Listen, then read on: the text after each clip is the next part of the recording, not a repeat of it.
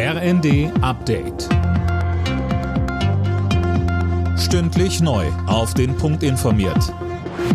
Ich bin Tom Husse. Guten Morgen.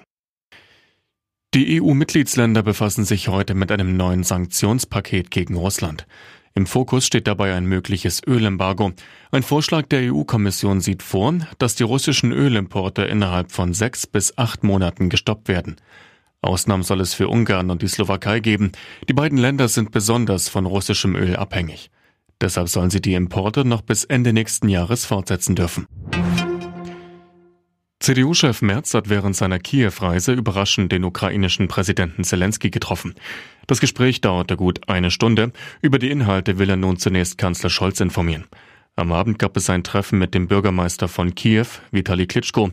Zu den Waffenlieferungen aus Deutschland sagte Merz, ich stehe noch mehr als letzte Woche auch äh, im Angesicht dieses schrecklichen Krieges da, dazu, dass wir eine solche Entscheidung getroffen haben. Das war richtig und wir müssen diesem Land weiterhelfen. Sowas kann man nicht im Fernsehen alleine nur sehen. Das muss man mal gesehen haben, um die ganze Tragik auch solcher Angriffe zu erfassen.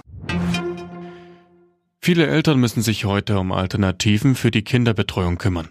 Im aktuellen Tarifstreit haben die Gewerkschaften Verdi und GEW in ganz Deutschland zu Warnstreiks an kommunalen Kitas und Ganztagsschulen aufgerufen. Silas Quering berichtet. Viele Einrichtungen bleiben heute zu, einige bieten eine Notbetreuung an. Mit den Warnstreiks soll der Druck vor der nächsten Verhandlungsrunde Mitte des Monats erhöht werden. GEW und Verdi fordern für die Beschäftigten unter anderem bessere Arbeitsbedingungen und mehr Geld. Die Arbeitgeber halten die Streiks für überzogen. Sie sagen, man habe in den letzten beiden Verhandlungsrunden schon konkrete Vorschläge gemacht. Der FC Liverpool steht im Finale der Fußball Champions League.